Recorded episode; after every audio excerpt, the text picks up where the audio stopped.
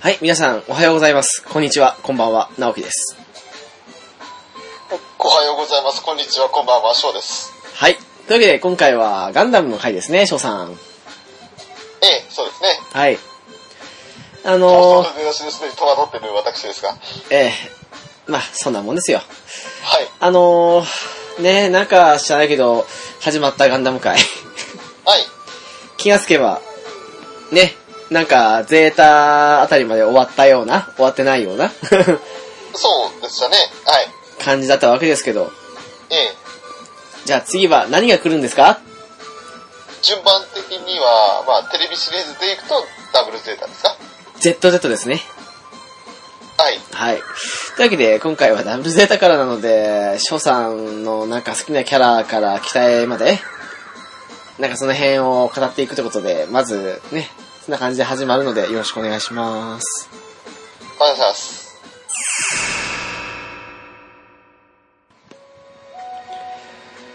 さあ、ね、ダブルゼータですけど、はいはい。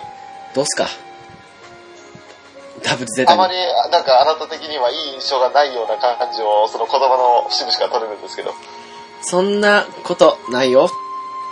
ありそうだね。まあ、前半に関しては、うん、だし、後半に関しては、うわ、だし、まあ、そうだね。正直前半あたりのおちゃらけ感っていうのは半端なかったし、急に後半シリアス路線に転換しても、なんかつ、今までのキャラクター像がついていけないみたいなね。まさにアニメじゃないですね。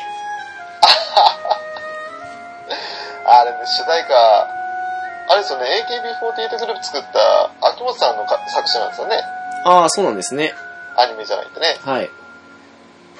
まあ、あの、それは置いといて。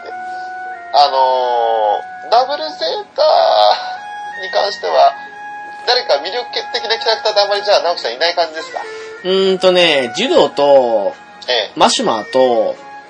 あとね、プルと、はい。プルツーと、あとルーと、うん。うん。あとね、あと誰かいるかなもう十分あげましたね。 びっくりしました。あれ、まだ上がるのかと思いました。まあ、あれですよ。悪くないキャラ設定なんじゃないですか多分。なるほど。まあ、あのーみんなしておっちゃらけた感は前半ありましたしね、マシュマスマンが特にそうでしたもんねえ。えどうしたの後半のあの、ビジュアル系と思って。なんか強化されすぎておかしくなったみたいな設定になってますよね。 あれ、強化ってこれビジュ、ご本みたいゴーゴーゴーみたいな。 な。ねえ。まあでも、彼の設定はその後に行きますから。はい。 まあね。 まあ、そんな、直樹さんいろいろ挙げていただきましたけど、ちょっと入ってなくて意外だなと思ったの、グレミートと、入ってなかったですよね。うん、ちょっとマゾコンでした ね。ああ、なるほど。グレミートとはあの最後の方かっこよくないです出だしの頃対象はないですけど。ただなんかあれ、本当はシャアがあの役目になるはずだったのが、逆シャア決定したから急遽出てきました的な背景を考えると、初期の登場も考えて、うんって感じも。ただまああの、ウルル、あの、ウルルカンが最後とどめさした時に、あの、ね、言ったセリフは好きでしたね。なるほどね。あの、好きだなっんかあてのいうね、うん、あはの、一、い。回のモビルスーツ乗りだった頃よりか、あの、戦艦の艦長を務めた、えっ、と、あれ、レウルーダでしたっけあの、えレウルーダはあれじゃないですか、あの、ああ、うんなんかユニコーンの形してんな。何でしたっけグレミと乗ってる戦艦。グレミと乗ってる戦艦なかったっけ忘れちゃった。戦艦名、戦艦名っていうか。あの頃だとあれですか、サダラーンとか、あ、グあアりンズとかがとうあの辺ございですかます。ね。はい。それですね。なるほど。それ乗ってる時はね、よかったんですけど、なんかあの、それまでのバウ乗ってるあたり、はい。まあなんか微妙だったんですよね。バウ自体は大好きなんですけど、バオかっこいいっすね。かっこいいです見ね。た目はかっこいいっすよね、ほんとね。あと、まあキャラクターで言ったらあの、ダカン・ラカラン。あー、ダカランさんね。彼はね、あの、なんだろう、ニュータイプじゃないのに強いじゃないですか。強いっすね。まあ、同盟よりも強かったですからね。ドベンウルのかっこよさとね、あと、ザクスリー・カイのあの、なんか灰色っぽい感じの灰色はザクスリーですね。あ、ザクスリー回じゃないか、あれ。そっうか、んスリーか。ザクスリー回は緑で、あれだな。そうっすね。うん。あマシュマセロが乗ってる方だ。そうですね。なるほど。失礼しました。そっちの、あの、機体もかっこいいかったなと思うし、うん。あと、まあ、そうだな登場キャラクターはどうでもいいとして、ユニット、その機体で言うんだったら、あれですよ。えーゲーマルク。はいはいはい。まあ、ドーベンウルフもさっき言いましたけど、その辺の、やっぱネオジオン系は好きっすよね。なるほどね。まあ、クイーンマーサーも好きですね、私。クイーンマスター大好きですね。あれやばいっすよ。あとは、そうですね、あの頃って言うと、なんだろうな。うーん、まあ、バウもそうですし、あと、そうですね。なんだろうな。まあ、あの辺の時代背景で出てくる機体って言ったらね、それこそ育成とかの辺もあるんですけど、うんうん。そうな、あとはま正直言ってユニコーンに繋がる機体が好きなんですよね。あ、あなたそういう目線ですもんね。うん。うんどっちかというとユニコーンの方が強いんで、あの印象が。だからそこでダブルゼータが元になってる初出の機体っていうのが好きっていう感じですよね。まあ、そうっすね、機体だったら、ドライセンとか、そうそう、いいっすよあとねね。トライブレードかっこいいっすよ。なんだろうな、あと、逃げる語も好きですね。ああと、まあ一応これは、まあ小説版とかでもあれですけど、まあシュトゥルーム、あ、シュトゥルームディアスとかー。あもそうですし、あの辺もまあ好きですねー。。なるほど。なぜかシュトゥルームディアスね、あの、小説版だとアムロの方ですけ どね。うーん、まああとはそうっすね、あの、フルアーマーダブルゼータのゴテゴテ感は好きかなという。ああ、そうですね。ただ俺、ダブルゼータって、その、それまで、まあ、ガンダム、ゼータと、その、だんだんスタイリッシュになってきたのに、急にその、ゴテゴテっとしてる感じ、はいまあ、パワフルなイメージはいいんですけど、なんか急にあのゴテゴテ感っていうのがあんまり好きになれなくて。でほも、フルアーマーぐらいまで来ると、なんかもう潔さ超えて、なんだろう、もう、こんな、いろんな詰め込もうぜみたいな感じの期待になってくるとちょっと面白いんですけど、う。ただまあ、あれなんですよ。見た目的に言うとね、私、フルアーマーダブルゼータよりも、うん。ああの、ファッツの方が好きなんですよ。あー、なるほど。まああれはせ FAZZ あれはセンチネルですけどね。うん。ええ、ええ。まあ、そうですね、あの、ゴテゴテを通り過ぎるっていうか、もうね、つ突き通すというか、になると逆にかっこよさもあるんですけどね。うん。なんかダブルゼータの時って、なんか、ど、なんだろう、中途半端というかね。まあそうですね、あの、なんだろうな。うん、普通のゼータに比べてそうかもしれないですね。うん。背面がキャノン自体はかっあのかっこよかったんですけど、ダブルビームライフルの方がかっこいいんですけど、なんかちょっと違うんですよね。あストあ、ーリーの影響もあるのかな。それこそシャープで、ってふうに言うとあの、Z、まああれは機体上の話ですけど、はい。 Z なんかはあの、スタイリッシュなんだけど、下半身部分だけ見ると結構あの、横に幅広いというか、うん。でもスタイリッシュに見えるっていうので好きなんですよね。うんうん。まあ、あとはそうっすね。なんか、でも、あの頃って多いっすよね。なんかあの、下半身部分のあの、横に広いというか、足の部分ですけどね、逆に言うなら。 ね。うん。まあ、そういう意味ではね、あの、ザクアインとかあの辺とかも、あるんですけど、そういうのとかもあの、すごくね、どっしりとした感じなんですけどね、むしろ。 うんうんうん。まあ、ね、そんな、期待、期待的にはあれですね、あの、ちょうどあの、高火力の時代ですから、うん。やっぱりゴテゴテという、なんかスタイリッシュ的な感じのものは減った感じはありますね、やっぱりね。そうですね。うん。あとはまあ、そうっすね、あの、高火力にしてもそうだし、あと、何かしらファンデルにしてもそうですけど、まうん。あ、なんだろうね、高火力サイコミ兵器全盛期みたいな。まあ、そのファンネルで今ちょっと思い出したのが、量産型キュベレーは良かったですよね。キュあベレー。あ、そうっすね。えーっと、あうのん、アクティブカノンが入ってるんですそうかっすね、アクティブ感能ありますね。ね。まあ、そうっすね。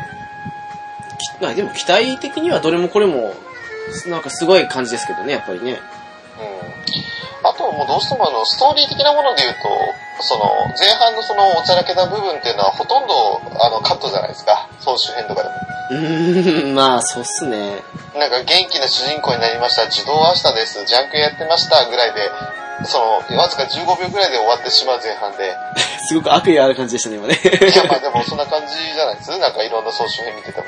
はい。ねえ、そしてなんか、それこそそうだな、25、6話ぐらいであのコロに落とされるシーン。はいはい。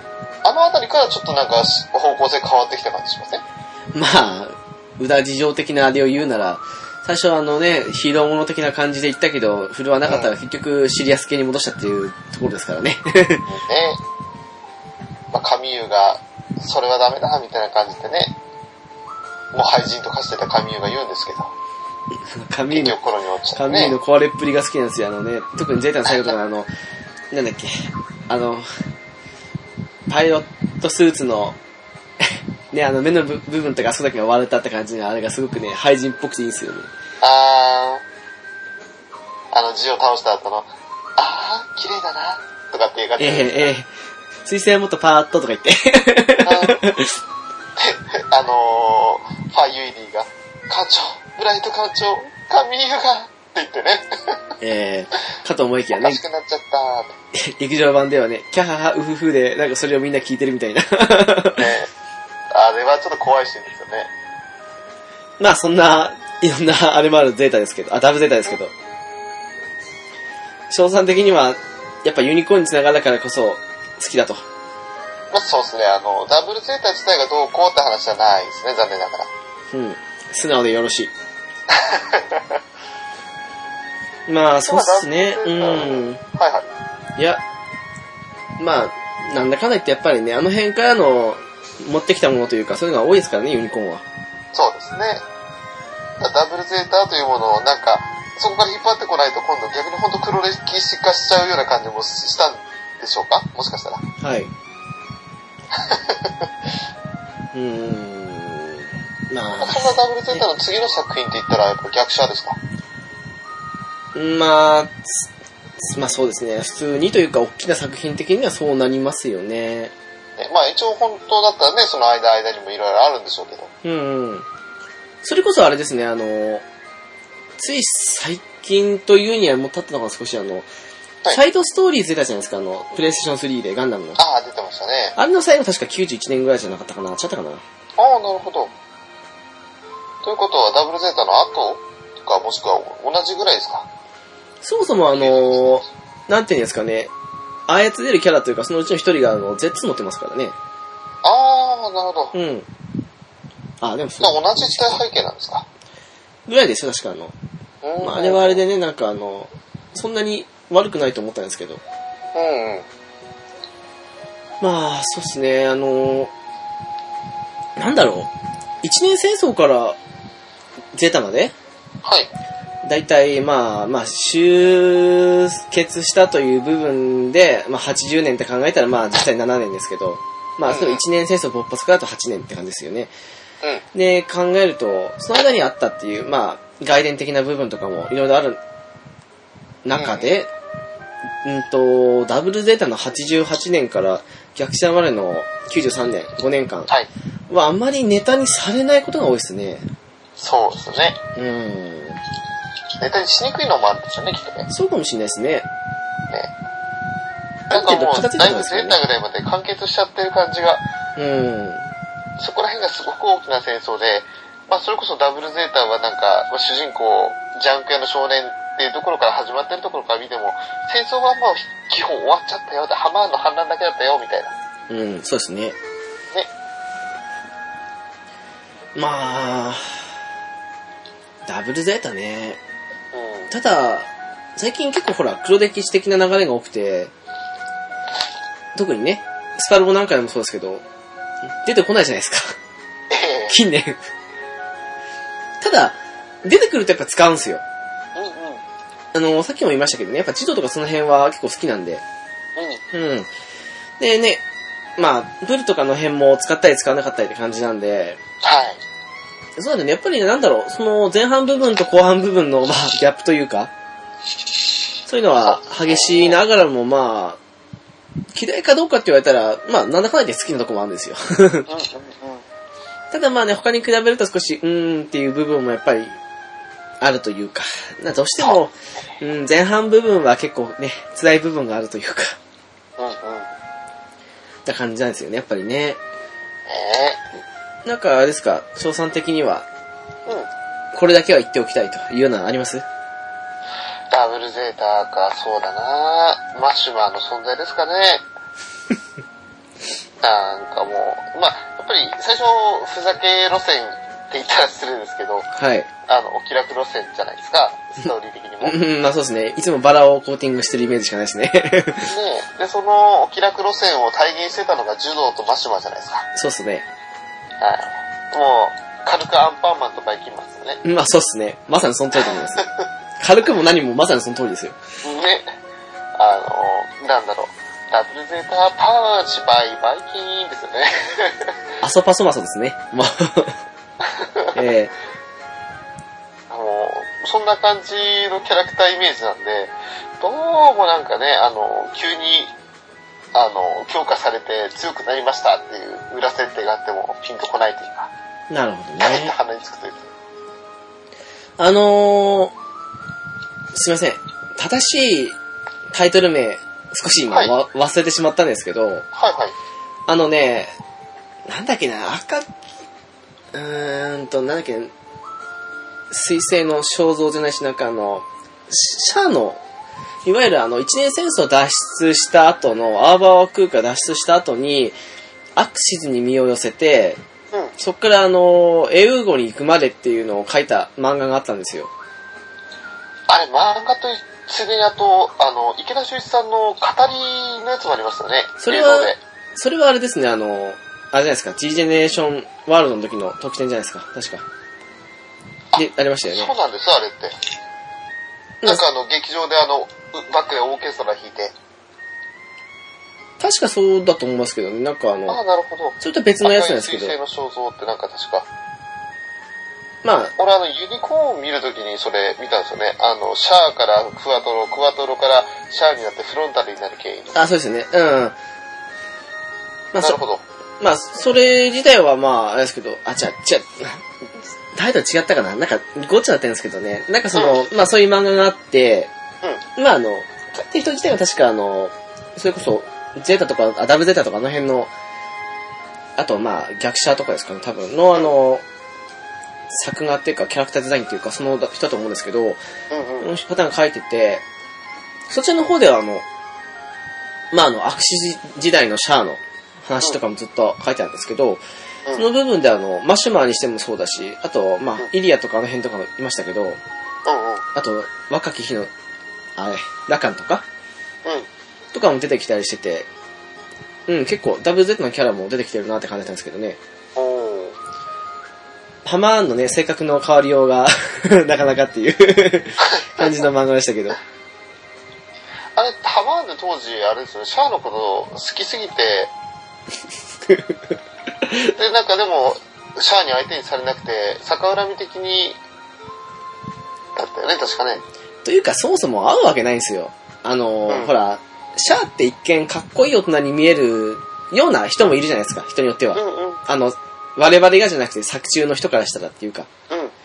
でも、シャアってあの、ほら、あの、アムロに言ったセリフとかもそうですけど、うん。まあ、ララースーンはね、あの、私の母親になってくれたかもしれない人だ。えー結局のところ、あの、わ若い頃というか、あの、幼い頃に、あの、自分の母親と別れて脱出したけど、母親はそのまま死んでしまったっていう経緯があるもので、やっぱりあの、ジオリジンですね。ええ結局あの、ね、母親というかそういう部分を求める部分がずっとあったもので、彼の場合は。な、そんなね、ある意味で、格好つけてるというかそういうところはありますけど、実際のところはあのね、あの、支えてほしい的なタイプの人なのに対して、うん。ハマーンの場合は、あの、支えてくれる大人の男性的な感じでシャアを見てるわけですから、あ合うわけがないんですよね、やっぱりね。あ、シャアとしては重荷にしか感じないよね。そうなりますよね。まあ結局シャアにしてもね、あの、結局押し付けて逃げるじゃないですけど、そんな感じで言う部分もありますからね。うん、そうですね。まあでもね、そういう意味でいろんな部分が噛み合わなくて、 ああいう風になってしまった的な部分もありますけどね、や っぱり。まあでも、あれですよ、あの、良くも悪くもその辺、まあ最後ね、ダブルゼタでハマーンは死にますけど、そこでやっぱ一つの流れは終わったかなっていうのはありますよね。そうですね。うん。まあ、続いてじゃあ、ダブルゼータの次としては、まあ、流れ的には逆者ですか。そうなりますね。じゃあ、その辺の話を次していきますかね。ですね。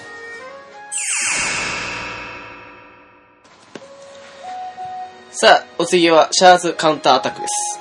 はい、CCA ですね。はい。 以前はメタルキングカウンターアタックですよね。あれはもう忘れてください。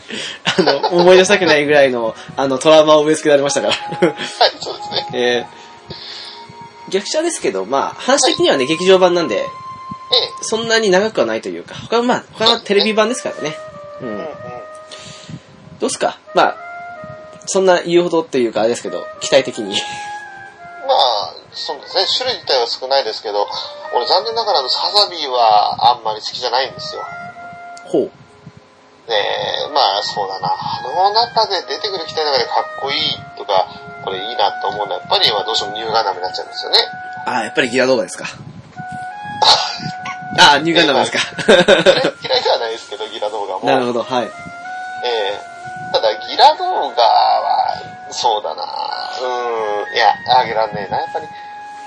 ニューガンダムですかね。私好きと言ったらやっぱりギラ動画やサザビーになってしまう。どうしてもジオン寄りなんですよね。なるほどね。ダメですね。ダメじゃないけど。 いやね、あの、サザビーはちょっとごっついんすよ。あの、それこそダブルゼータがあまり好きになれないって言ったのと似たようなイメージがあって、はい。サザビーってもうちょっとあのコンパクトなイメージなんですけど、個人的には。ほう。スワローとかやってるせいでね。はい。それがなんかちょっとこう、ごつごつごつごつしすぎたなと。あれだけごつごつしてたらナイチンゲールぐらいまで行ってくれよって。なんかあの、いろんな資料とかそういうのを見たあれもあって、ええ。正直、どこまで本当かわからないとこもあるんですけど、うん。一説によると、あの、シャアって基本的に昔から見たらわかる通り、あの、3倍で動くとか。うんうん。まあ実際ね、あの、隕石のキャラとかで実際は3倍じゃないらしいですけど、まあそういうね、うん、3倍で動くとか、あとまああの、百式でわかるように避難しない、極力避難しない、あの、運動性の高い機体とか、そういうのも好む傾向にあったわけですけど、はい。あのー、まあ、運動性のみを特化した百式自体がある意味、シャアにとっての理想の機体だと。うん。だったわけだけど手も足も出なかったという部分もあったり、あと、ジオウのようなタイプのあの、あれは全身スラスターってあの、見た目の割には運動性すごい高いですけど、うん、うとん。かを見た上で、あの、その辺を引きずったこともあって、あの、サザビはああいう形になったっていう説を聞いたことありますね。ああ、なるほど。納得ですね、それだと。うん。まあ、サザビもね、運動性は高いですけど、それ以外の部分持ってありますからね。うんうん。何より運動性が一番高いわけじゃないですからね、あの機体。そうですよね。うんやっぱりあの、ゴテゴテした分運動性落ちますもんね。あとはまあそうっすね、あのーよく言われるのが、あの、小説版とかの含めた場合の、ハイニューとうナイチンゲールですね。はい。まあ、ハイニューもすごい好きなんですよ。うでもね、やっぱナイチンゲール好きかなっていう。ん。うんうん。そういえばなんか、次の巻き部で来るんでしたっけナイチンゲールあ、。そうなんですか。違ったかななんかで、なんかのガンダムゲーで来たはずですけどね、次。 ああ、でも、そういうゲームでもし巻き部で来るんだとしたら、あれですね。あの、でかくて逆に嫌なパターンですね。まあ、あの機体ね、でかいと引っかかりやすいですからね。ね。まあそうっすね、あのー逆者の話の部分の感想というか、そういう部分では、あの、その1というか、はい。で、あの、ちょっと私も行ったりをして、で、まああれですね、あの、ね、人類に絶望をしたという過程もあって、で、あの、ね、でもアムロに貸したいという部分もああったりとか、そういう若干の子供っぽさというか、そういう部分もあるシャアで、でもまあね、それでもあの、もう限界まで来てるから、もう、荒領事って感じですけども、無理やりにでもとりあえずあの、地球をどうにかしなくちゃいけない時が来たと。いうシそうですねャアに対して、あの、どこまでも、ね、愚直にね、あの、人を信じようという風にして、そのためならば、シャアとの決着、そんなもんどうでもいいよぐらいな感じで、シャア をね、そういう気になれば殺そうとしぐらいにしたアムロといい。地球に救う人間は己のことしか考えていない。地球が持たん時は来ているのだ。っていうね。ええ俺、あれ、旗から聞いてたら、正直、意味が、まあ、一周目だとわかんないんですよ。ああ、なるほどね。うん、ただ、何言ってんだこいつシャワーと思ったんだけど、2周目で改めてその位置から見直すと、そしてあとゼータのことを少し思い返すと、うん。ああ、なるほど、シャアの言葉一つ一つの重みがあるなと。うんなるほどね。シャアなりに感じた結果がこれかと。まあいいのはねあり、ますそうねっすね。まあ、あの頃もね、あの、ゼータの頃にもいろいろありましたからね、シャア的にね。本当はそうですね表舞台に立ちたくなかったんですけどね、彼ね。うんうん。でもまあ、ブレックスな死因で、その時に遺言残され、でもまあ、あうれ、ん旗から見ると結構無責任なとこもあるんですよね。あの、託されたり、あと、それこそね、偏見館長とか、他の仲間とかあの辺の、ラーディッシュ関連の人もそうですし、みんなあの、うんシャアのことを信じて、して、戦ってきた中で、結局全部裏切った形になりましたからね。そうですね。まあでもどうだろうね、あの、英語自体が結構あの、スペースノードのあの辺の部分もあるので、うん。完全に裏切りというわけでもないとは思うんですけど、まあ、ちょっとあの部分だけ見ると、そういう風に感じてしまうかなっていう。まあ、でも、うん、そうだな。シャアもね、あの、自分を見つけたところもあったんじゃないですか、結局。その、ゼータで落ちぶれまくったじゃないですか、ええ心が。で悩んでましたからね。ね、あの、もう、俺は一体どうしたらいいんだろうみたいな状況で悩み、悩みに悩んだ結果が、まあ、結局また舞い戻りっていうのはちょっと残念だったけど。でもまあ、吹っ切れてはいたかなと。うんうん、そうだった。なんかシャアのことをあれこれ言っていたシトッコが、もし逆シャアの頃に、まあ、ポッと感じでできてって感じでもいいですけど、うん。その過程を見ないでって感じで急に見たとしたら、シャアの変貌ぶりというか、それにびっくりするんじゃないかなって個人的には思ったりするんですけど、そうですね。うん。ぐらいの前の吹っ切れた感じはありましたけどね。うんうん。あとはそうっすね、あの、あの部分だけで見ると、うん。すごくいい感じに終わるんですよ。あの、うん最後まで人を信じて、そして散っていったというか、 そのうん、まあ、消えたというか、アムロっていう部分もあるんですけど、でもやっぱりそれでも変わらなかったっていう、まあ、後のね、某、ハ ハサウェイがありますけどね、先行 の。そうですね。まあ、ハサベに関してはね、あのまあ、あれは劇場版逆者から来てるんでしたっけ成功は。いや、違いますよ。小説もですベよル。ト地下の方でした。そうです、はい。あ、なるほど。なるほど。ベルト地下の方でチェーンってどうなるんでしたっチェーンいないですよ。けいないんですかあのー、ハサウェイは、うん。結局自分の手でクエストを殺してしまうんですよ。あ、そういう話の流れになるんですね。そう、そのせいであの、トラウマになってしまったのもあり、うん、それもあってあのね、そのまま、だからあの、劇場版の逆者からあの、先行のハサミに繋がらなきゃその手なんですよ。なるほど。チェーンを殺したとかっていうんじゃなくて、結局自分で自分の初恋の相手を殺したかどうかっていう部分が大きいので、ああ。チェーンを殺したのは二の次なんですよね。そうか、そうか。その辺がね、ちょっと曖昧なんですよ。あの、劇場版の方は見たんだけど、小説版の方見てないんで。小説版も、あれですよね、ハイストリーマとかの辺だとあの、アムロのニュータイプ能力が落ちてる的な感じの描写もあったりとか、 いろいろあったりとかして。ね。 あと、いない人物というか、劇場版に直接名前出てきてない人物もいたりとか、そんな。うんうん。で、まあ、そうっすね、あのー一応ね、最初のその1っていうか、その時にも言いましたけど、まあ、公式的にはあの映像作品イコール公式らしいんで、ううんうん。ん。まあ、公式的にはあの、劇場版の逆襲者の方が公式と。まあ、それで繋がらないってこともあって、あとまあ、富野監督自体映像化するつもりもないっていうこともあるんでしょうけど、で、先行のハサウェイというわけですからね。本来書きたかった方の、子供のいる方のアムロをベースにした作品ですね。そうですね、そう確かかそうですね、そっちの方のはずですけどね、確かね。ね。まあ、そっちの方のね、俳優とかのあれも話も面白いですけどね。いやー、そうですよね。ああのの、はもちろんながらね。名前の由来知ってますあれ。 はい、流動ですかはい。あ、わかんないです。あのー、シャアを超えるって意味で、最初ハイエースガンダムってしたらしいんですよ。おお。でもね、綴り的にシャアって C なんですよ。うんうん。 で、あ、そうなのかってことで気づいたけど、ハイ C ガンダムじゃ合わないと。 なんかの飲み物っぽいで すね。なこともあったらしくて、あの、ニューガンダムらしいですよ。はあ。名残ったわけじゃない。だからそれでハイニューガンダムってことらしいですけどね。 まあ、結果的にいいっすね。ハイニューは、あの、かっこよさもあるけど、覚えやすいのもあるしね。まあそうなりますね。うん。ただ最初読めないと思いますね、あれ ね。これ何ガンダムって読むんだろうみたいな。うん、あの、ローマ文字という かね。あ、まあそれを言うなら薬ガンダムもそうですか。 まあそうですね。なんて読むんだろうって。 ねえ。まあでも、あの辺のね、アルファベットとの、いいですよね。ゼータとかもあれ、Z ガンダムとはもう読まないですけど、誰もね。そうね。うん。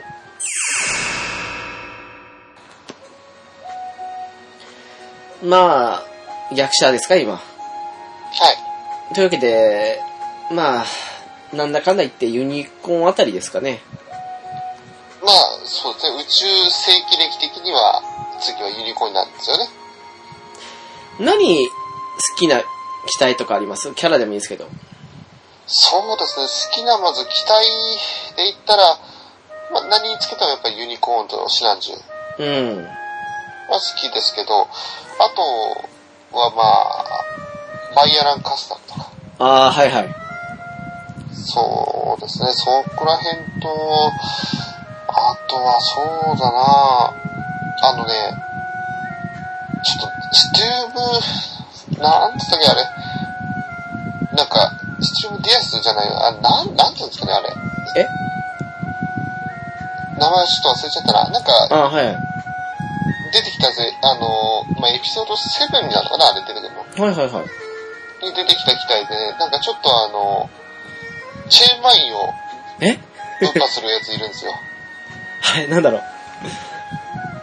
リック DS じゃなくてな、ススチルム DS じゃなくてな。まあ、チェーンマインさえ私、あの、ケンプファーしか浮かばないですけど。そうそうそう、でもケンブファー経由で、なんかリック DS とケンブファー掛け合わせたような感じですよね。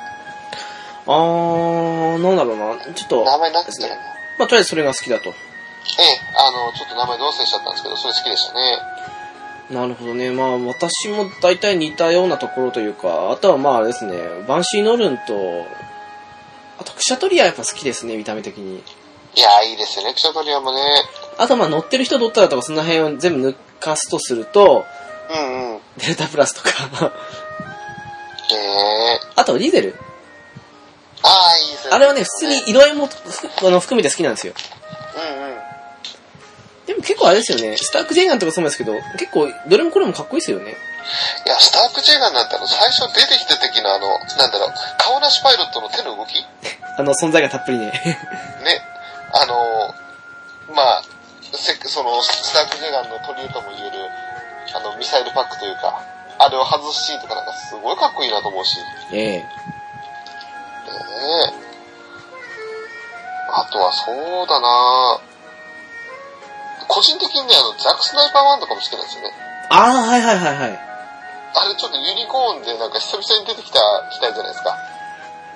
あれは確かあれですよね。あの、なんだっけ。なんか、あちこちできますよね、今ね。そうですよね。あちこちのゲームでスナイパー機として出てきますよね。それこそあの、バトルオペレーションとかの辺でもそうですけど。うん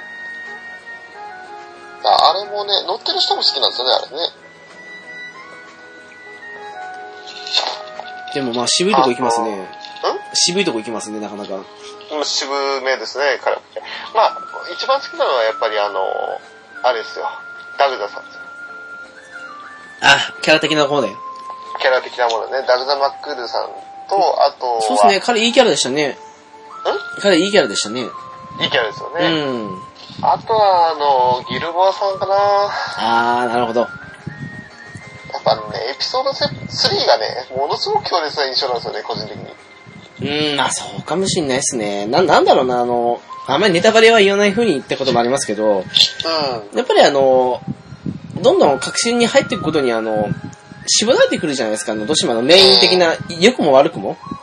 あの、悪くもってのは悪い面も見せるというか、 そのキャラの、なってくるんで、なんだろうな、純粋にあの、客観的にというかね、あの、普通に見てられるのって、最初のうちになってしまうと思うんですよ。まあ、どの話もそうなりますけど、ガンダムって。 ね、あとさっき言ってた、ごめんなさい、ストゥルムディアスじゃなくて、ストゥルムガルスです。ああ、はいはいはい。なるほど。はい、あの、チェーンマインぶっ破したってやつ。これ、あの、ユニコーンで初登場なんですよね。ガルス J のバリエーションモビルスーツ。なるほどね。まあ、ガルス J しか今浮かばなかったですね。ガルスって言ってね。 あの、ケンプファーのようなボディの色合いしてるんですけど、確かに見た目ガルス J ですよね。うーん。これ、なんかかっこよかったなと思うし。あと、なんすかね、機体で言ったら、まあ機体というか、あの、あれは好きですよ。ガランシェール。ああ、はいはいはい。あれ、あの、まあ、モビルスーツじゃないですけどね。うんうんうん。戦艦っていうか、あ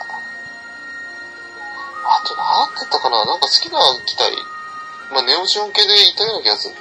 でも、あれですよね、あの、最新作だけあって、どれもこれもあの、絵の、やっぱりレベルは高いですし、そうですそれねに。伴って、やっぱりあの、もともとあった機体のデザインを、なんだろう、踏襲してというか、そういう部分もやっぱりあるので、やっぱりあの、ガンダム好きからしたら、おっと思う機体ばっかりなんですよね、やっぱりね。そうですうね。ーん。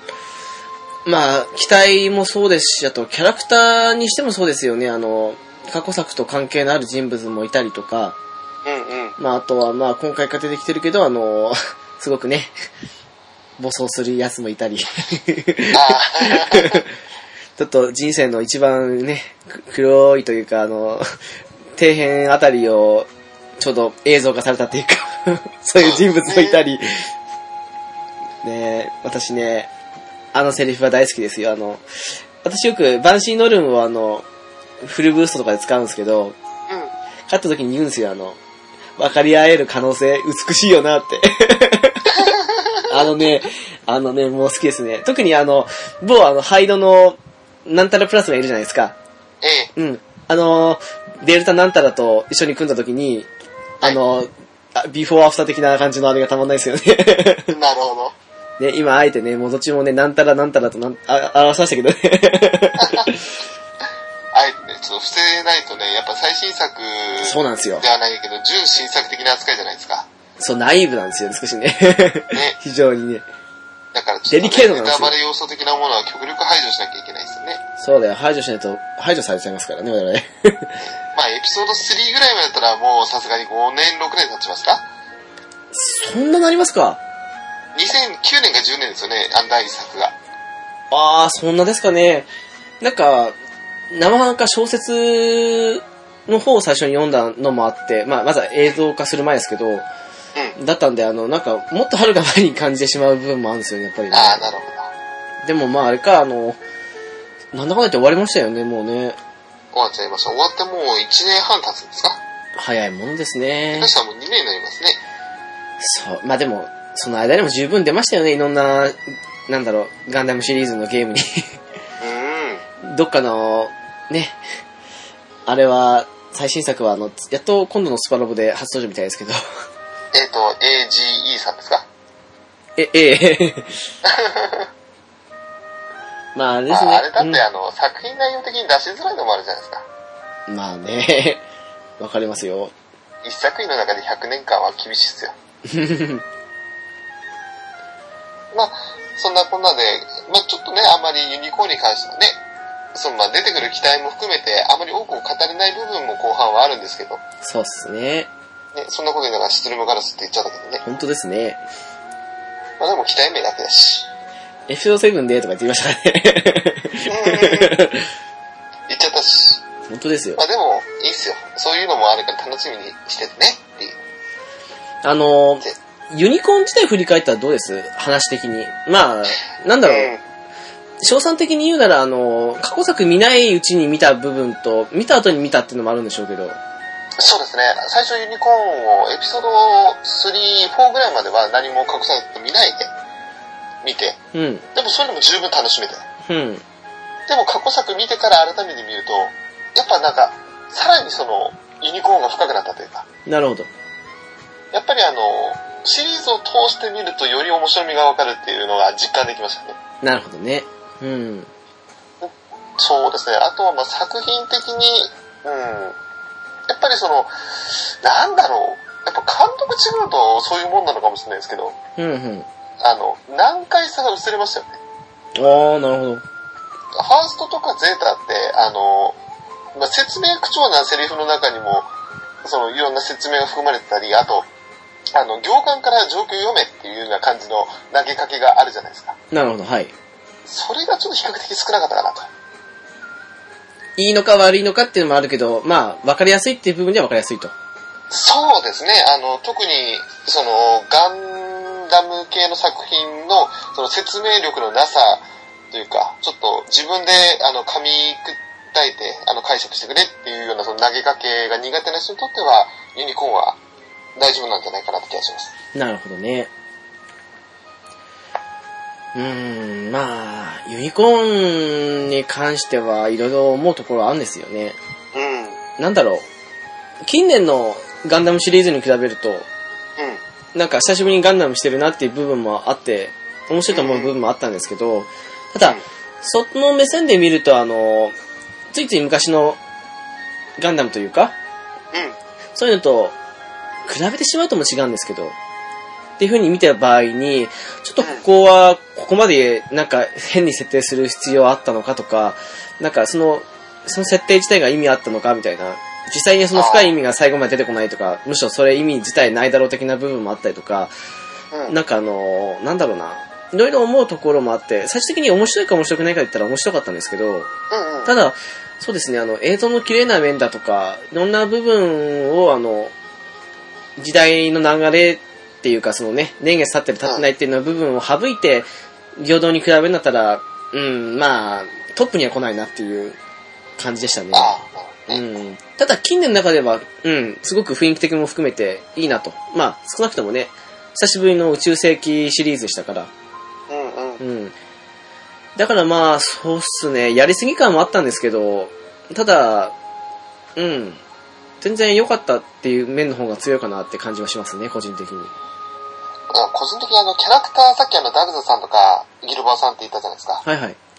あの、出てくるあの、お父さん系キャラクターがすごく魅力的なんですよ。ああ、それはわかります。うん。あの、まあ、お父さん、実際にお父さんじゃなくても、その、まあ、そうだ、30後半が40前半ぐらいのイメージですかでもあの、これこそね、あの、エピソード1で言われてしまうことなので、はい。うん。じこれこそ時効だと思うんですけど、一作目であの、それこそ主人公の父親が出てくるじゃないですか。はい。うん。彼のあの、まあ、彼もね、思うところがあったり、いろいろあって、その長い年月の間っていうのもあったんですけど、うん。それ踏まえても、いいキャラだったと思いますし、少なくともエピソード1見た後は結構テンション上がりましたからね。 上がりました。えなんかどっかと、なんかの機会にそのガンダム系のラジオみたいなの聞いて、ー、はい。あの、今までその富野さんが監督やった時は、どちらかというとその父よりも母なイメージの作品展開ああ、そうですね。うん。な感じだった、まあシャアのことも含めてですけど、まあ、あと、アムロに関しては、テムレイが少し、 ボケた感じだったというか、 あれもあったり、あとは、そうですね、ゼータの時なんてひどかったですからね、カミーヌ父親は。 そうですよね。フランクリン・ビダンはね。どちらかというとその全体的に母の方が、あの、父の存在って希薄だったのに対して、うん。ユニコーンって、まあ、監督違うせいもあってか、逆にその父の方が、なんかすごく、ぐぐっと前面に出てきたような感じしますよね。そう言わればそうっすね。どうしても、人間とかってやっぱりあの、母親っていうかそのね、まあ、生まれてくるのがその母親からですから、うん、うん。そういうのもあってあの、どうしてもね、母性の方というか、その辺を強く、まあ、母なる大地とかってそんな、ね、母なる地球とかそういうぐらい言うぐらいに母っていう言葉はあれですけど、うんうん。あるわけですけど、そうですね、父親の方を主に出しましたよね。それこそ、主人公もそうですし、あとね、まあ、これは言わない方がいいのかな、あの、主人公以外にもね、まだほら、いるじゃないですか。父親との確執がある人たち何人か。ああ、ういんますね。うん。そういう部分も踏まえたらね、それこそあの、エピソード1の事件だって、事件というかあれだって、その部分もありますからね。ええ、そうですね。そうとそうですそのね辺。はちょっと多くは語れないですけど、やっぱり父っていうのはキーワードになってますね、一つね。そうですね。母より父ですね、確かに。うんで。すよね。そんな中でその、なんだろう、完全にその、ま、に、なんだ、確執とかそういう、その親子、父子の間での人間関係は、とりあえず置いといたとしても、各、うんそれぞれ一人一人のキャラクター性がすごい強くて、うんうんうんうん。魅力的だなっていう感じがしますよね。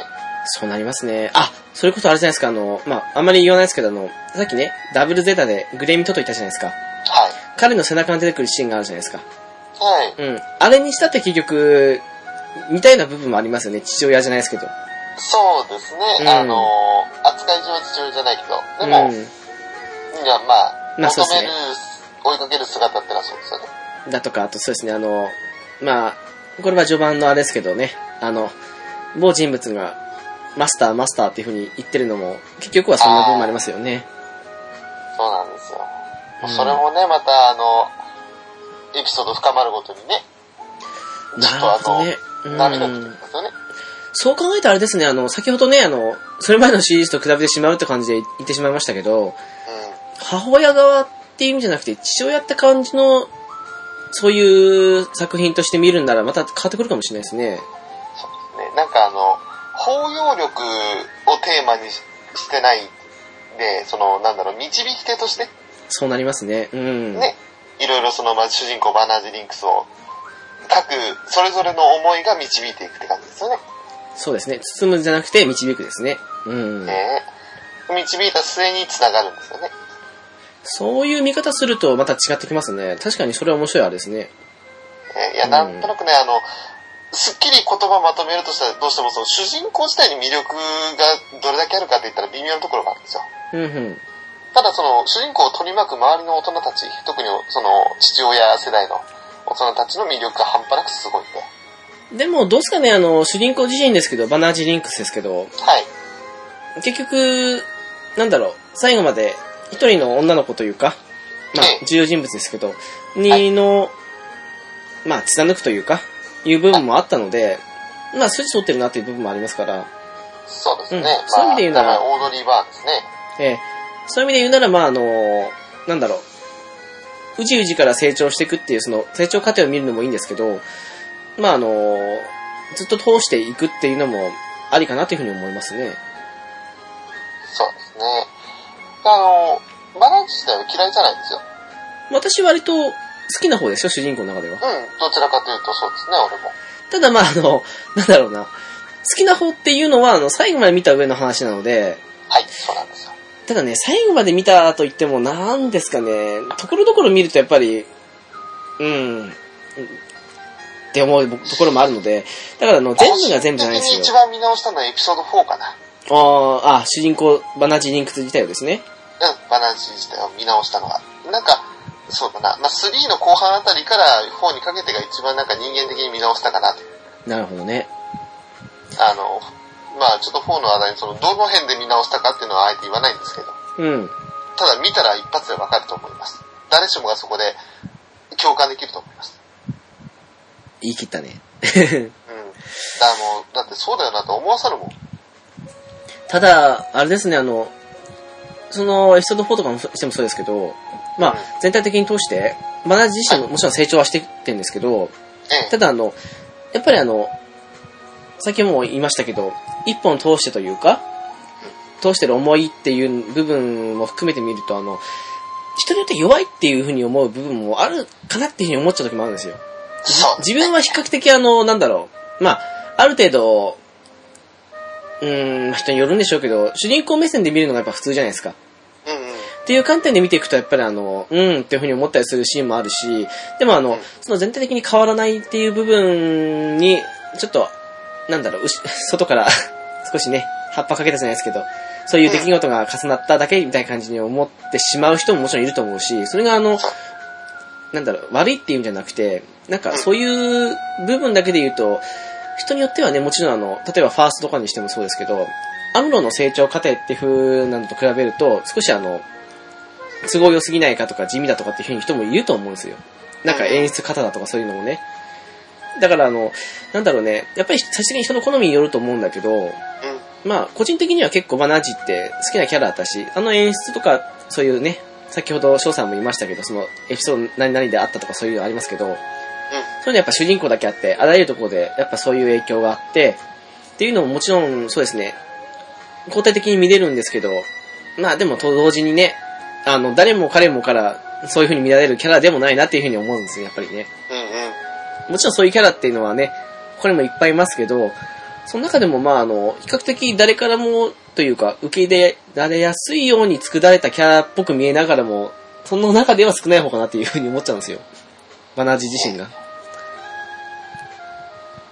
まあ、なんか良くも悪くも、その、結局導かれて自分の答えにたどり着くっていうストーリーじゃないですか。そうなりますね。ね、その導かれて自分の答えにたどり着くまでの過程はちょっと共感できない部分もややあるんですけど、うんうんうんうん。ただその決してその本人に魅力がないかといったら、まあ、なんだろう、手放しに魅力ありますよとは言えないんだけど、そうなりますね。うん、ただあの、決してないわけじゃないと。でその、なんだろう、賞賛100%じゃないけど、賞賛的に、あのーなんだろう、うん、キャラクター的には30%ぐらいの評価なんですけど、周りの導きによって成長していけるっていうのが実感ね、ストーリーを追うごとに分かってくるんで、そういった面では見直せるキャラクターですよね。どちらかというとあれですね、あの、誰からもその、称賛されるばかりじゃないっていう、その、うん。バナージ自身の部分ですか、うんっていうのがなんかどうしてもあの、それこそね、何回も取り上げますけど、あの、ファーストのアムロはいとかそういう、なんだろう、まだ成長する前の段階の部分見て、素直に好きっていう人そんなにいないと思うんですよ。そうですうんね。そういった部分と共通して、そこからの成長を描く分で、やっぱり必要な弱い部分なんじゃないかなというふうに思うんですよね。バナージに関して。うん。じゃあ全部その辺を踏まえて、あの、都合よくじゃないですけど、あの、ね、法定的に見れるかって言ったら難しいだろうなっていうのはやっぱありますよね。うんうん。あとやっぱりなんだかんだ言って、これまでシリーズ積み重ねてきましたから、はい。その中で久しぶりに宇宙世紀シリーズとかっていう風な場合もあって、で、あの、昔のファンも楽しめます的な感じで打った上で見て、それであの、全員がどこまで納得するかっていう、やっぱほら、先入観とかもありますから、難しいところもありますよね、やっぱりね。そうですうね。ん。ただまあ、神よりは好きって人多いんじゃないですか。ああ、多いところですよ。 あの、歴代その宇宙世紀シリーズのキャラクターの中では、まあ、アムロについて、まあ、2位とも言えないかもしれないけど、神よりは上でしょうね。なあ、神湯もね、病的に好きな人はやっぱいますけどね。いますけど、まあいや本当、に病気ですよとか言ってた失礼ですが。神湯もね、あの、基本的にいいんですけどね、悪くないところも多いんですけど、ただ、うん。一般受けするかって言ったら難しいところも。 難しい。だって、好きだよって言ったら、ははは、ざまあないぜって言われちゃうよ。おーっと。でもあれですね、あの、なんだろう。うん。作品どうこう抜かして、うん。キャラ的な意味であの、好きなキャラっていうか主人公っていうんだったら、児童は結構上位に来そうな感じしますね。おー、そうですね。あとは、まあ、あの、宇宙世紀的な意味なら、あの、シシーブックもやっぱ上に来るんじゃないかなって。まあ、あれ逆に、しあの、ふ普通すぎてつまらないって人もいるかもしれないですけど。うんうん。うん。でもまあ、そうですね、主人公的にやっぱな長い年月っていうのもあって、その成長過程があまりにもすごかったっていうのもあって、一番主人公的な成長でいうのはアムロにはやっぱり、うんどれもこれも叶わないですけど。うんうん。でもまあ、いいキャラかどうかって言ったらやっぱバナーチは、主人公としては良かったと思いますよ、やっぱり。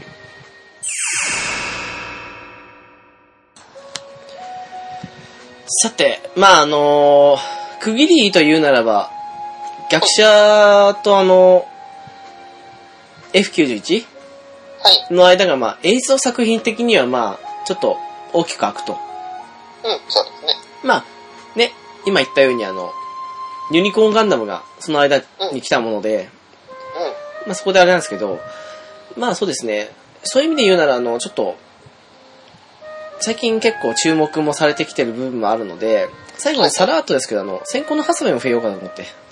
そうですね。ね。まあ、先行のハサウェイ自体はそうですね、逆襲のシャアからさらに12年後ですね。はい。まあ、これはユニコーンより先に作られた作品なんですけど、まあ、ユニコーンの時代から考えるとさらに9年後ですかね。そういうことになりますありね。ますね。まあそうですね、実際さっき言いましたけど、ベルト・チカ・チルドレン、まあ小説版ですね。はい。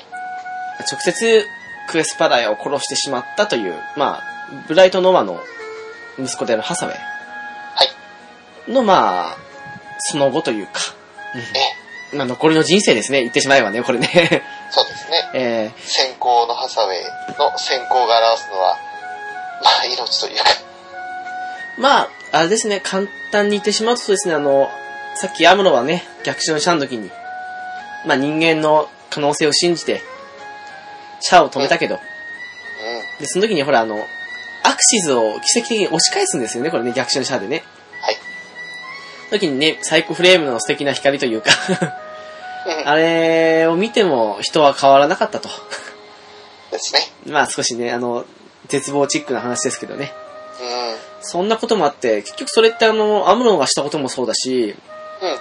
ね、悪役でもうね、すごい大量殺戮者的な感じの汚名を受けても、ね、どうにか地球を救おうとしたシャアの行動も無駄にしてんじゃないかと。いうわけでね、ハサウェイ自身がね、そのあの、マフティー・ナビユー・エリンというふうに、まあ、はい。マフティーって言われてますけどね、そういううん。あの、反政府軍というか、うん。いうに参加して、で、あの、最終的にはあの、表向きというかあの、まあ、実戦部隊のリーダーですね。そうですね。うんたとなって活躍する話なんですが、てんてんてんと いう感じなんですけまどあ、、個人的にあの、ハサミの自体があんまりその逆者時代から好きになれなかったので、はい。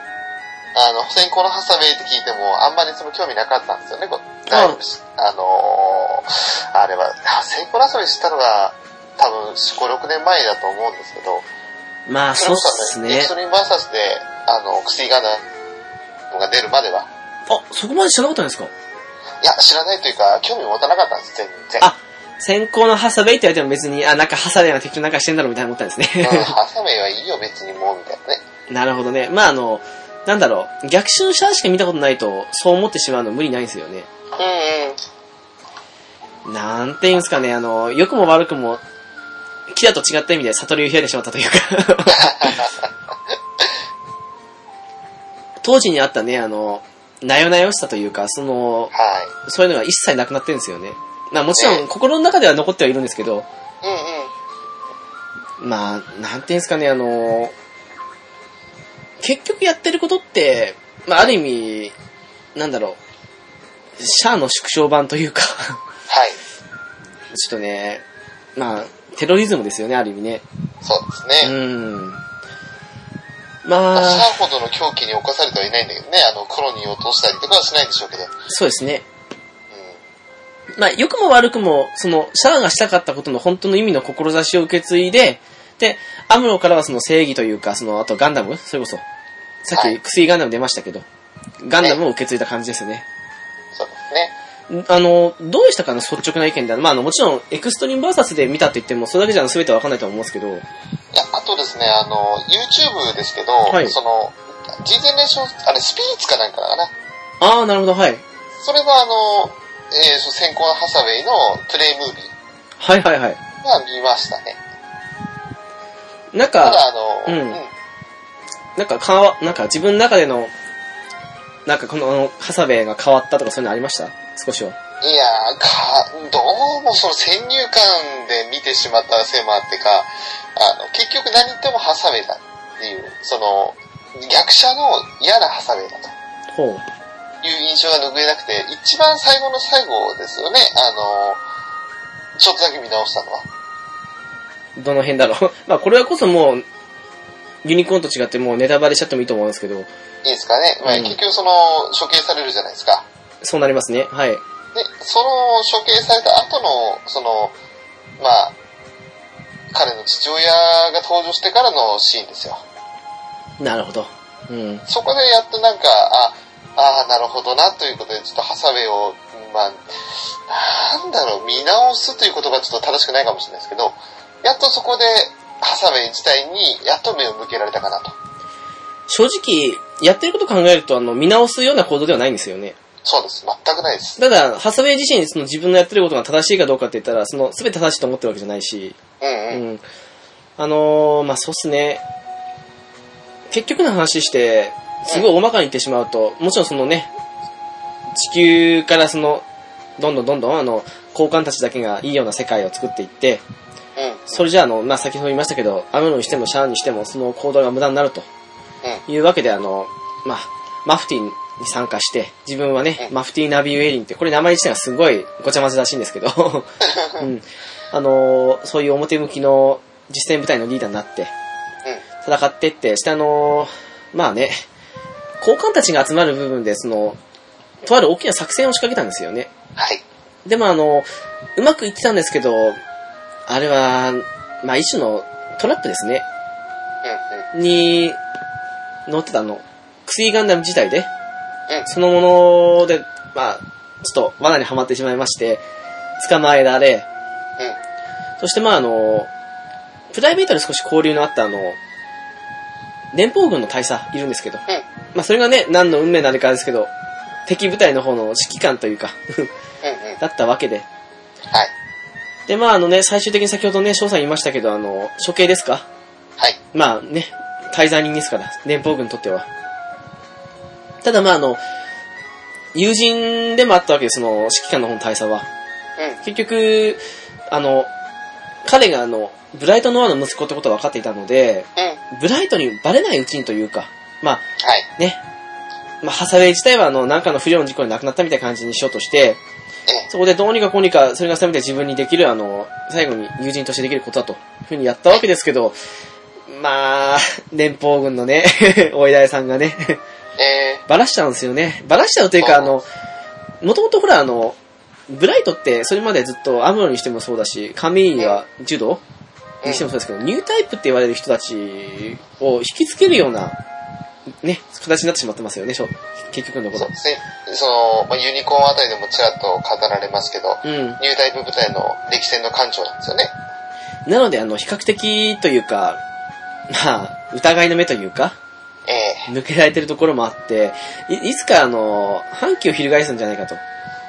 えいうえ部分もあったわけで、結局のところあの、うまく使われたんですよね、これね、あの、彼はあの、ブライトはそん、結局ね、年俸に忠実なみたいな感じなんですけど、結局、自分の息子と分かっていいいてもその、マフティーのリーダー、表向きのリーダーなので、それを処刑するのは、したのは本人であるみたいな感じで。うんうん。で、それでまあ、あの、すべてね、無にされてしまったその友人の大差ですよね。 ええちょっとそのシーンですよね、見直したあたりの。そうです、そうです。そこがなんか、なんとも悲しくてね。切ないですよね、あの、まあ、行動はともかくとして、志的には、あの、まあ、汚れのないというか、うん。そういう行動で行ったわけですけど、ただもうあの、なんだろうね、結構話だけ見てるとあの、ハサベイ自身も結構、あれなんですよ、あの、自分にはあの、アムロとかその辺のクエストか、うんみたいほどニュータイプとしての才能もないし、うん。パイロットとしても別にあの、彼らほどのものではないと。まあ、クエストはそんなパイロット的にはそんでもないですけど、うんうん。でも、自分にもできること的な感じで、少しあの、早死にをしたいというかな、しあの死に急いでいるというか、そうですね。うんそんな場所もあってね、なんかあれなんですけど、なんか無鉄砲な感じがしますよね。そうですね、あの、もう命を顧みてないというか、別に自分の命をある程度軽視しているというか、うんううん。ん。死んで本望ぐらいの感じの。だからなん、なんだろうね、もうあの、そういう意味で言うなら、あの、子供っぽさというのはまるでもうなくなってたんだけど、ただ、結局そこまでしても連邦軍は帰れなかった上に悪い方向にばかり持ってかれたと。いうところですよね。結局これなんは、だろうな、ん言動行動は子供っぽさないんだけど、なんか根っからのその、おなんだろう、考え方の浅か、あ浅はかさがあるっていうか。多分ね、あの、なんかいろんな見た限りでかん言うとね、あの、浅はかさというより、自分の才能というか、をあの、軽視してるのもあるので、うん。うんうん。うん。あの、自分に何もかもそんなうまいことはできないわけだから、自分にできることというか、その、その辺を愚直にやるしかない的に思ってる部分もあったと思うんですよね。あー、なるほど。うん。結構あの、自分に対しての評価低いんですよ、彼。うんうん。少なくともマフティーナビューエリの頃はね。結うん構、腕前的な部分で言っても強かったりするんですけどね。モビルスーツの掃除とかに関しても。まあ、結局最終的には途絶えられ、そして処刑され、はい。して、まあ、それは、あの、自分の父親であるブライトの、が、執り行ったということにはい。され、まあね、その事件もあって、マフティーは自然とね、あの、どんどんどんどんあの、まあ、解体ですねうん、そうですね、なっていき、ところで、あのーはいそのブライトがハサウェイを処刑したっていうニュースの後、はい。結局その、そのニュースをもし、未来さんってあの時まで生きてるんですよね、一応ね。もちろんそうですね、はい。まあ、あの、妹も生きてますね。ですよねう。ん。その未来っていうかまあお母さんと妹がそのニュースをもし見たとしたらどういう風になったんだろうなっていうのが後日談としてはないですよね。あのーちょっと、絶対とは言い切れないですけど、はい。ただあの、軽く見た限りだと、まあもちろん未来にしてもそうだし、あの、あの妹何でしたっけチェイミーでしたっけえにしてもそうですし、あと、ブライト自身の、それに対してのあれも、ないはずなんですよね。え。はい。そうですよね。どう考えても、辛いですよね、あの、まあ3人というか。まあ、うん。ある意味ブライトが一番辛いかもしれないですけど、自分がそんな風に、っていう風になったわけですからね。ですね。うん。どっちかっていうとそうですね、あの、ハサウェイもそうですけど、ブライトが気の毒かなっていう。 だからありますね、やっぱりね。ええ。だからなんだろうね悲しい物語ですよ。先ほどというか第1回の時に映像作品的に言うなら逆襲者が一番好きってあげたと思うんですけど、私ね。はい。ただあの、全作品っていうふうに考えると私、先行のハサウェイが一番好きなんですよ。おー、なるほど。うん、あの、救いのないところというか、 うんうん。まあ救いのない話が好きなわけじゃないんですけど、うん、まあなんかあの、現実的な感じじゃないですか、ある意味。うんうん。うん。だからまあそうっすね。なんだろうね。それこそ、これを見るまでというか、作品、まあ小説ですけどね、これ。見るまではね、本当私もね、翔さんと似たような意見だったんですよ。あの、逆者しか見てなかったもので、あとまあゼータとかあの辺でも出てきましたけど、あの、ハサベに対してそこまでいい印象なかったんですよね、やっぱり。あうーん。むしろ、なんだこいつっていうふうに思うことが多くて、なんか、勝小林と、あの、勝小林とあの、二分するぐらいのうんうん。イメージだったんですけどね。でもまあ、面白い作品だったので、まあ、ね、話的にはまあすごいあれですけど。そう。確かあの、ユニコーンの作者の、はいい。ますよね、方。あの方もすごい好きな作品の一つとしてしか挙げてたはずですね、先行のハサウェイ。作者で、あの、監督さんですかあの、原作者ですね。原作者さんですかうん。なるほど。うん。そのシーンはなんかあの、インタビューで語ってましたよね、そういえばね。そうですね、はい。ね確か、あのー劇場最終版の最後の、なんか、制作人インタビューみたいなところで監督と、あと音楽プロデューサーと、それぞれにね、あと、まあ、富野さんにも、えーそれぞれインタビューしてたシーン、なんだったかな空への、空の記録だったかなはいはいはい。あれで見たような気がします。なるほど。はい。でもまあそうですね、これはそんな、 いろんな複雑な経緯もあったりするもので、映像化は多分、うん、少なくとも富野監督が来てるうちはないんでしょうけど、そうですね。うん、でも今はね、あらゆるメディアというか、 ゲームとかもそうですけどね、 出てきてますあかるら意ね味。あれは宇宙世紀、まあそこまでの完結編なんですかそのその後にまだ宇宙世紀は一応続きますけど。はまあそうですね、あの、先ほど言ったあの、大佐、まあ、ケネス・スレックって言うんですけど、い。ケネス大佐、まあ実際その後ね、連邦軍を辞めるんですけど、うん。彼自身があの、いつかね、最後のエピローグで言ってましたけど、ハサウェイにしてもそうだし、アムロやシャアみたいな、そんなニュータイプが活躍できるような組織を立ち上げたいみたいな感じのことを言ってるんですけど、それがどうやらあの、その後のね、シリーズの元となったっていう感じの話はよくありますけどね。おー、なるほど。だから一応続いてはいるというか、うん。で、最終的にね、 そっから何年もしないというか、まあ、10年、20年するかしないかでも、年俸軍はなかなかひどい目になりますからね。そうですね。えーそれはおいおい話として。まあ、そんな感じですね。はい。はい。はーい。あ、でもあれですね、あの、ちょっと、あれですけど、クスイガンダムにしてもそうですし、あと、えー、オデュスセウスガンダムにペーネロペユニット装着した、通称ペーネロペですか。はい。にしてもそうですけど、機体はすごいあの、この当時はね、もう、この後はすごい小型化が進みますけど、うん。最後の大型は機体って感じですね。そうですね。バカでかいですよね、設定上ね。ただもう、クスイガンダムのデザインも好きでね、まあ一見すると結構ゴテゴテに見えるんですけど、うん。そういうでもの不あ祥の事初なはんい、ですよね、機体自体に未納式クラフトを採したの。そうなりますね、はい。ね。あの、翔さん、はい。それこそ、エクストリームパーサーで使ってませんでしたっけまあ、私も使ってましたけど、よく。 そうですね、あの、最初の頃物珍しさもあって使ってました。なるほどね。うん、ただあの、やっぱり、なんでしょうね、乗ってるキャラクターが好きになるなんてね。ああ、なるほど。ああ、佐々木希さんの声が嫌いですか いや、佐々木希さんの声自体は好きっすよ。彼いい子ですからね。あとあの、えっ、と、オルバフロストの声もやってましたね。そうなりますね。今だよ、兄さんってね。あれ何回使われたことか。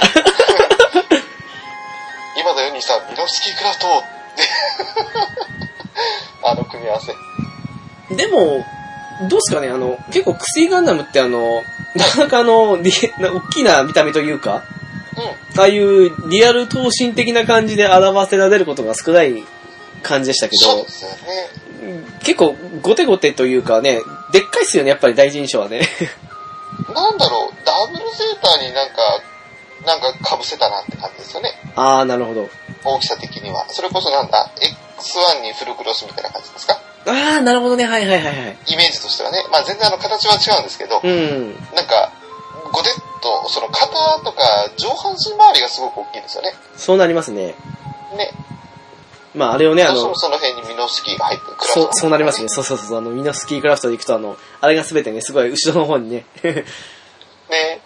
でも結構、ゴテゴテって感じなんですけど、好きなんですよね、見た目的には。まああと武装もすごいですよね。あの、大型はメガ粒子砲のみならず、パンネルミサイルですかな、本来確かメガ粒子砲ないはずなんですけどね。あ、ないんですかうん、あれはあの、ペネロペの方にはあるんですけど、確か。ああ、なるほど。クセに関してはバルカンとかファンネルミサイル、ビームライフルがじゃないですかね、多分。あでもまあ、ファンネルミサイルの強力ですからね、 そもそもにしー。て。ね。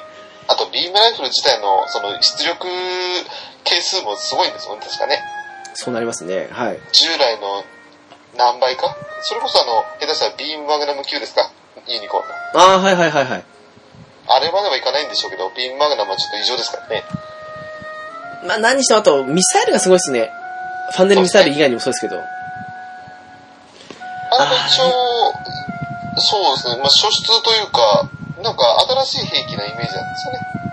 そうっすね、ファンネルでミサイル。あ、確かに、なんだろう、誘導が効くミサイルかと思うと強力な感じですよね。 うんうん。あ、でもあれかな、あの、さっき言ってたあの、ゴテゴテしてるっていうその型の部分はい。型って考えると、型のメガ粒子はあったかなちょっと、なるほど。あれですけどね。 うん。でも、そうっすね、あの、シンプルな武装ですけど強力ですね、やっぱりね。ね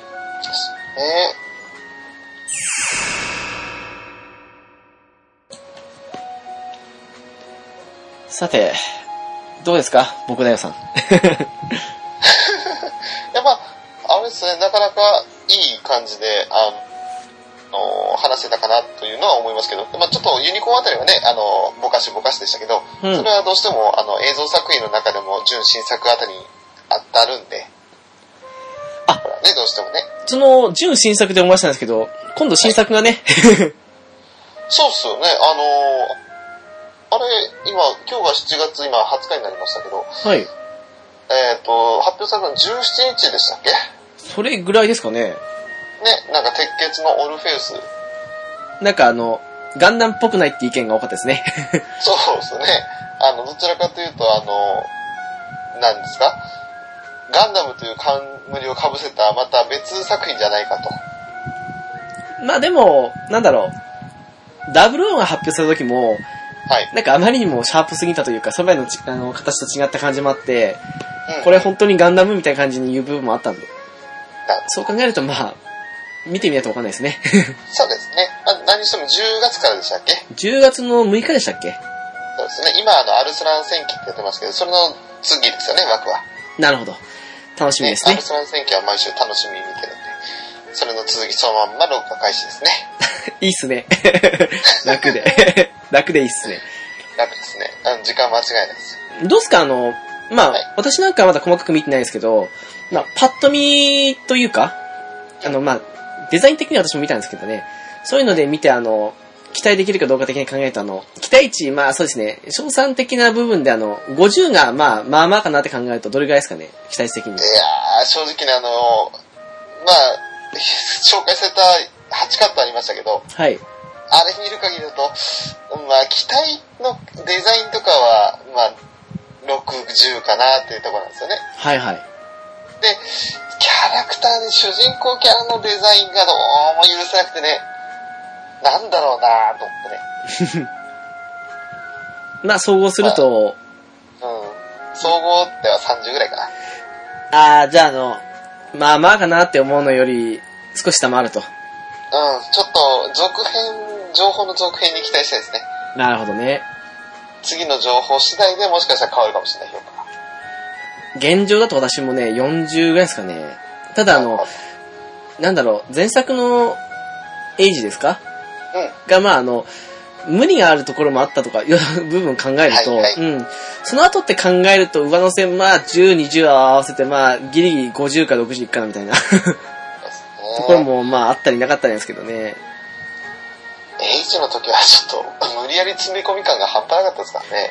そうっすね。あとあの、なんだろう、個人的な感情として、はいその当時ほらあの、シドキシ物語やってたかもやってなかったかぐらいじゃないですか。ええあの、それをやってた身としては、あの、 ストーリー面で期待できそうになかったじゃないですか。ああ、なるほど。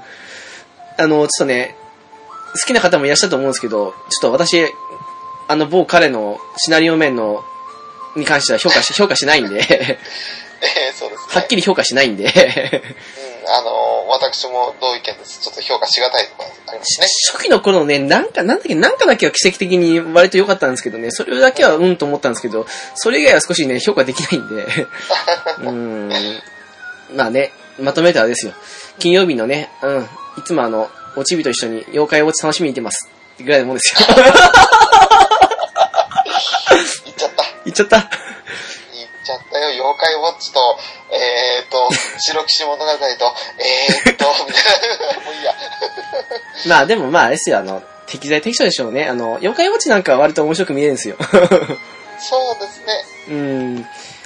まあ、ね、なんだろう、すごく、それこそ、あれ、見てないですけど、稲妻イレブンとかでもですね。稲妻はね、あの、おちびが見ててね、少しあのご飯時もあって、あの、見なざるを得なかったんですけど、はい。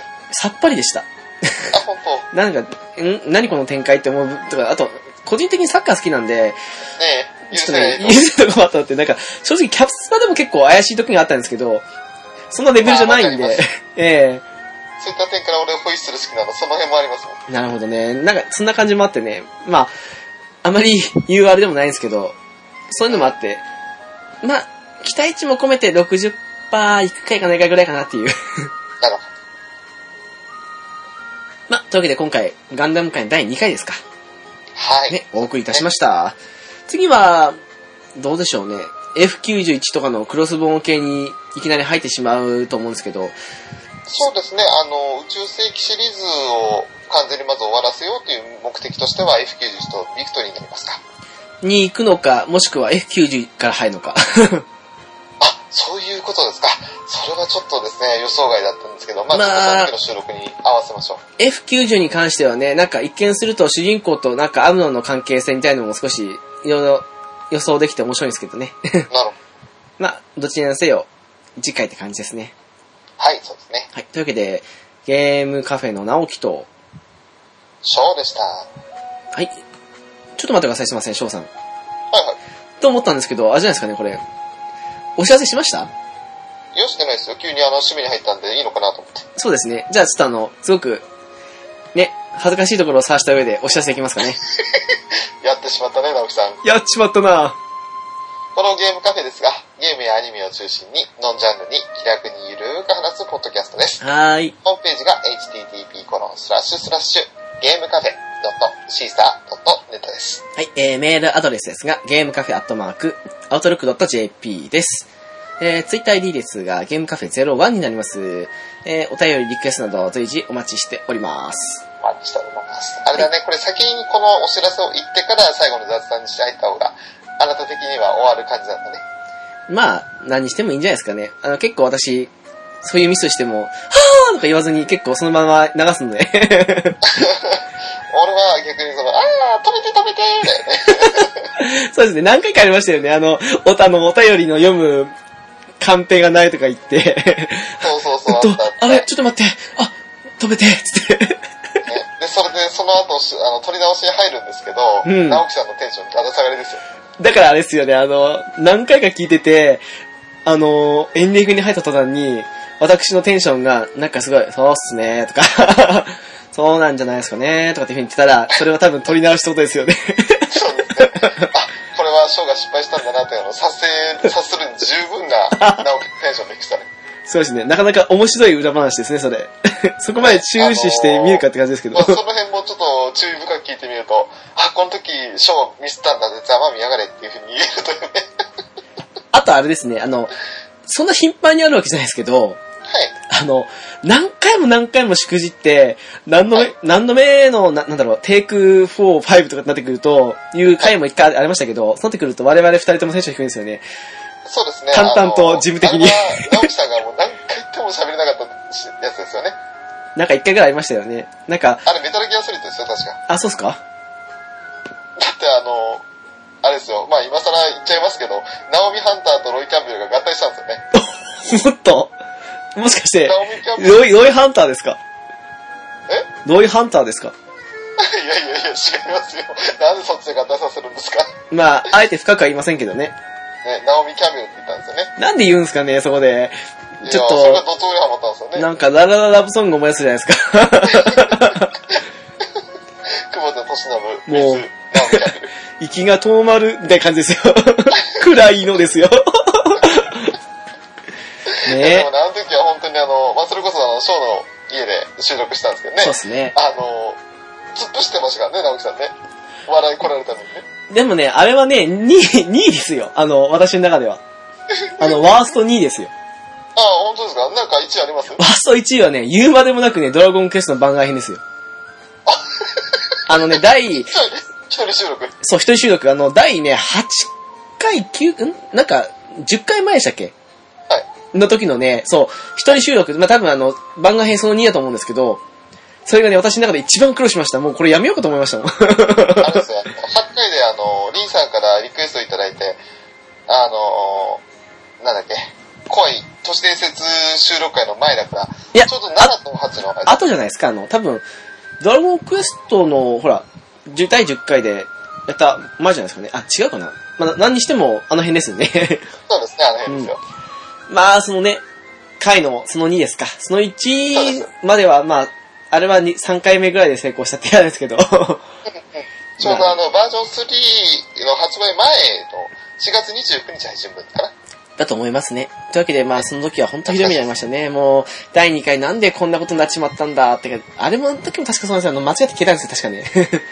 ちょくちょく消えてますね。えまあー、、まあそう いうね、あのーちょっと、我々、あのー頑張ってますというか、実はその、収録の中で隠しきれてない、あの、戸惑いとね、焦りがね、ありますよと。だからね、あれなんですよ、あの、なんだろう。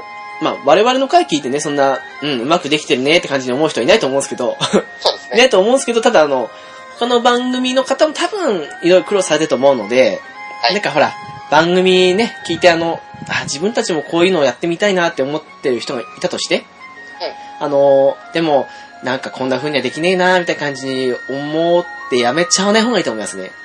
そうですね。一回やってみると、うん面白いですよね。あのね、結構失敗だらけですよね。未だにカミカミ卵でハイライトですからね、我々ね。そうですね。ええあとまあね、なんだかんだ言って慣れてきたってのはやっぱありますよね。まああの、だんだんふてぶてしくなってきてますよね、我々ね。 まあそれも言ってます。ただ第1回のコロナの緊張感といったらないですね。もう今ね、あの、逆に黒歴史にしたいぐらいですよ。ああ、そうですね。あの、音も悪くてね、あの辺も全て合わせてあの、ね、試し試しでしたからね。 そうですね。だからもう前半の方なんて聞きたもんじゃないから。まあ大体あの、6、7回ぐらいから聞いたらちょうどいいんじゃないで すかね。ぶっちゃけた。まあ、そうですね、あの、今みたいにバックミュージックというか、はい。入ったりとか、その辺も全部、5、6回ぐらい、6回からですかね。そうですね。なんかいろんな進化を遂げて今の形につながるようになったのは5、6回ぐらいからですね。そうなりますね。そのと、歴史ありですね。 歴史ありですよ。なんだかんだでもうなんだ30回ぐらいですからねもう我々半年ぐらいやってるんですな。そうなりますね。ええすごいっすねまあこの今はい収録してるのがいつ配信されるかによりますけど。あれですね、あの、まだ先になりますけど、第50回とか、もしくはあのはいはい、祝1年とか、時なんかやりますかねあの、やるっていうの大したことしてませんけど。そうっすね。わーあのみたいな半年はちょっと中南蛮で祝1年だったらいいんじゃないですそうですね、1年とか、まあ、あと50回とかね、そういう時ですかか。ね。はい。まあ、今のうちにありがとう、今のうちに言っときますか。50回と、100回と、まあ、1年とかそういう時になんか、軽く述べますみたいな。 そうですね。ええ。まあ、その時になんか面白い企画ちょっと考えておかないと。そうっすね、それこそ、まだ、なんとも言えないですけど、あの、リアルタイムで配信ってことも考えると、1周年ぐらいになった頃、まあ来年ですけど、頃にあの、ちょっと都合いい時というか、まあ、配信日の近いあたりで、あの、直接撮ってすぐ配信っていうのもあるかもしれないですね。私大変ですけど。 え、あの、私は大丈夫なんで、ええナオさんが大丈夫なの。まあ何かしら企画したいですね。すごいですね。ラジオの中で、あの、我々の打ち合わせの段階じゃなくて、この中で収録中に公約を出しちゃいましたね。ええ。なんかあのね、フレンドリーな、ポッドキャストにしたいんで。 なるほど。なるほど。わかりました。はい。じゃあ自分の首を絞めない程度に頑張ってください。まあね、な、なんだっけ、なんか来年だったっけあ、あれあ、もう、やべえ、52回目だとかさ。 あれ、もう、1年と1ヶ月経ってんな、みたいな。 ね、そんな感じなのが、まあ我々のデフォですよね。うん、な、気をつけます。 頑張りまはい。す。はい。でまた大変長いエンディングになってしまいましたけれども。ええ、それも最近デフォですね。 はい。はーい。まあね、その辺もね、あの、容量的に結構慣れてきて、ギリギリまでやったらこう、詰め込めるとか分かってきたのでね。